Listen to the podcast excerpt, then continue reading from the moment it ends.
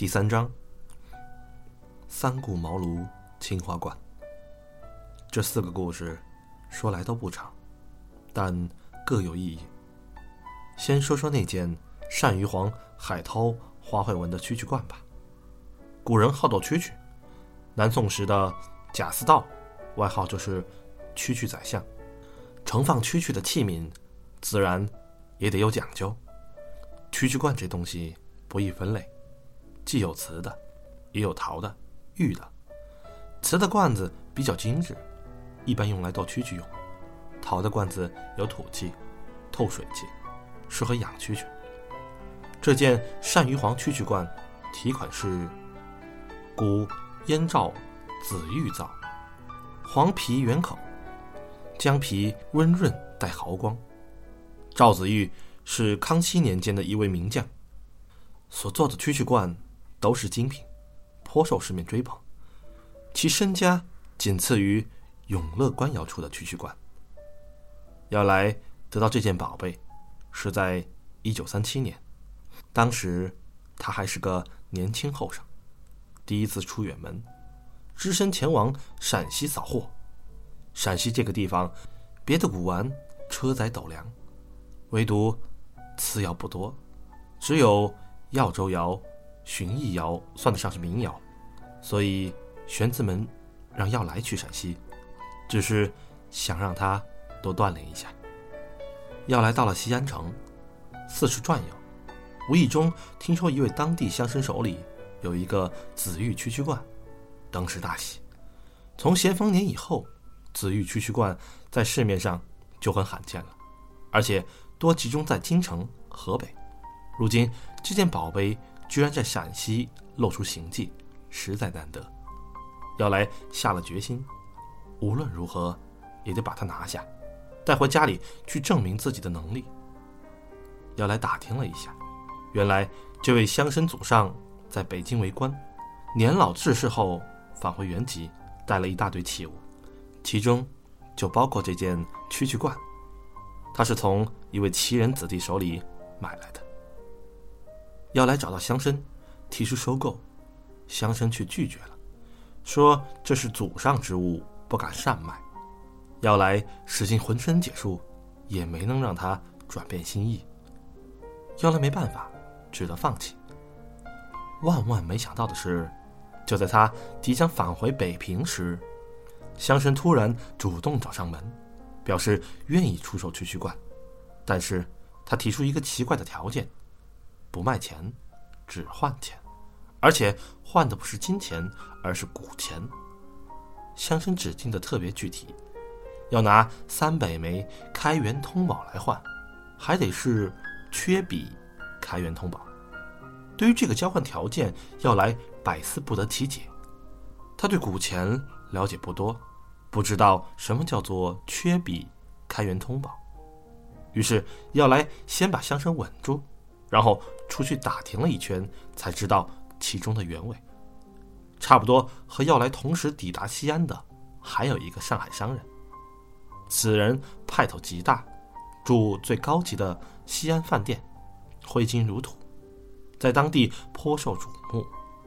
他在西安各大报纸上悬赏，说有意收购开元通宝，但只收缺笔开元通宝。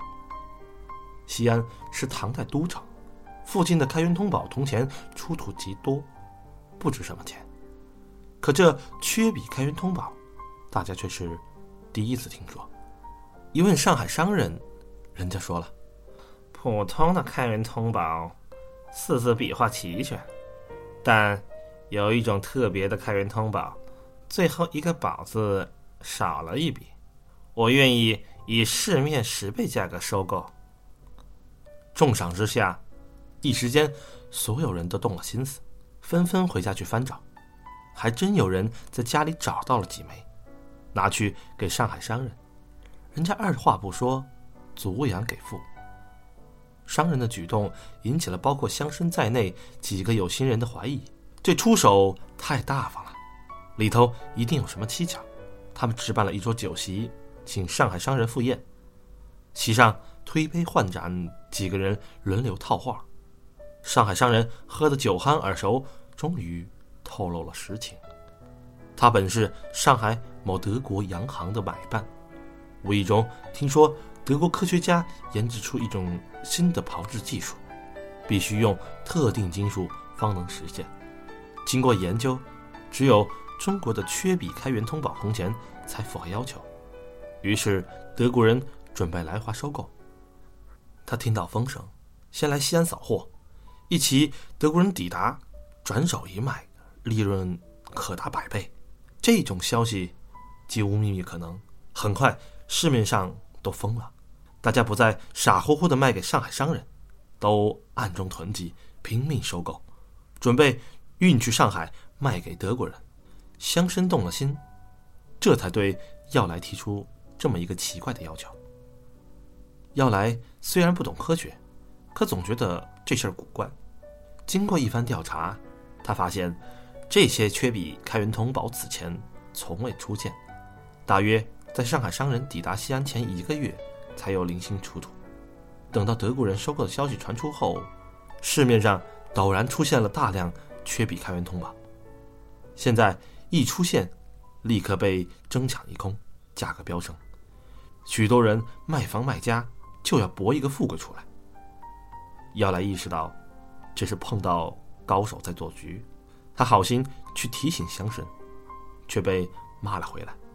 要来也不坚持，退掉了回北平的火车票，耐心在西安等着。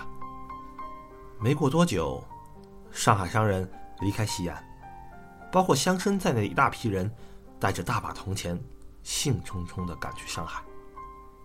到了上海一打听，那德国洋行纯属子虚乌有，铜钱经过鉴定。全都是新铸的，一时之间，无数人的毕生积蓄化为乌有，当时就自杀了好几口子，其他人失魂落魄的返回西安。那位乡绅为了收购铜钱，借了巨债，债主们闻讯纷纷登门讨账，要来故意选择此时拜访，当着他们面提出购买单于黄区区罐。乡绅纵然舍不得，那些债主。也会逼他卖罐还债，于是这蛐蛐罐经过一番波折，最终还是落到要来手里了。后来回到北平，要来问了黄克武，才知道这其中的奥秘。开元通宝这种钱原本是没有赝品的，因为传世数量很大，工艺又麻烦，造假没有意义。偏偏就有聪明人。钻了这个空子，事先铸造了一大批缺笔开元通宝，先在市面上卖出几百枚，然后骗子打扮成上海商人，张榜收购此钱，故意装醉，说德国人要收购云云，把市场胃口高高吊起。同伙趁机把所有货都放到市场上，那些想赚大钱的人不加分辨，照单全收，带着假钱。全数出手，骗子立刻悄然离开，赚得盆满钵满。黄克武感慨说：“这骗局当真了得，不靠高明造假技术，只靠洞悉人心。”他又看了眼耀来，说：“你也不简单，能借其势，硬着心肠得了这紫玉区区罐，已经算是个合格的古董商人，可以出师了。”耀来思来想去，颇觉不安，不知。这算不算乘人之危？他没骗人，亦没设局，甚至还主动提醒乡绅，可谓仁至义尽。但是否这样就可以毫无愧疚地夺走别人宝物？要来自己想不明白。这么多年来，也没有一个满意的答案。所以这件蛐蛐罐就一直留在他身边。给别人讲，讲的是人心贪婪；给自己讲。问的却是于心无愧。第二个故事是关于那件青花八宝小型高足杯。要来得到这件东西是在特殊时期，当时日本人占领北平，经济遭到了很大打击，市面萧条，盛世才玩古董，世道乱到这个地步，哪还有人顾得上这些？古董铺子们有进无出，惨淡经营，几乎没什么生意可做。有一天，要来在自家铺子里闲着打苍蝇，忽然一个长袍男子推门进来，神色有点慌张，指明说要找五脉玄子们的人。要来说：“我就是，你有什么事儿？”长袍男子从怀里掏啊掏，掏出一个小红布包，布包一开，里边有两件东西，一件青花八宝小型高足杯，另外一件则是斗彩鸡缸杯。姚来一看，眼睛都直了。他那会儿年纪不大，可家学渊源，已是行当里闻名的鉴定高手。这两件东西，他一眼就看出来了。不是凡物，但他没有着急伸手，等着对方开口。长袍男子说：“麻烦您给这两件长长眼。”要来立刻明白，人家不是来卖，而是来做鉴定的。要来接过东西，先拿起鸡缸杯看，入手极糯且温，手感奇佳，应该是真品无疑。这杯应出于成化年间。样式茶口，浅腹，外壁用斗彩绘出母鸡与小鸡玩竹吃食之态，再用牡丹湖石和兰草湖石分隔开来，做工十分精致细腻。成化的鸡缸杯，别说在后世，就是在当时，都是备受重视的珍品。万历时，一对成化鸡缸杯就能卖到十万钱，皇帝特意指定作为。御用餐具，可想而知，多受推崇。在古董瓷杯这一类里，鸡缸称王，每一件出世和交易，都会掀起轩然大波。所以要来断定这是一件真品后，内心震撼，可想而知。而那件青花八宝小型高足杯，则是雍正年间的仿成化器，仿得很细。若非提款是大清雍正年制，很容易就会被当成名器，也是件精品。但比起鸡缸杯来，要逊色得多。要来对长袍男子说：“两件都看真，恭喜您，您这是得着宝了。”不料长袍男子脸色一暗，不见喜色，一把抓住要来的胳膊，说：“有件事麻烦您，明天我带这鸡缸杯还来。”您再涨一次，这一次您得说看假，要来一愣。拿假货请他们当真货断的人，经常会有，但拿着真货让他们往假里说的，这还是头一次碰到。要来生怕自己没听清楚，又问了一遍。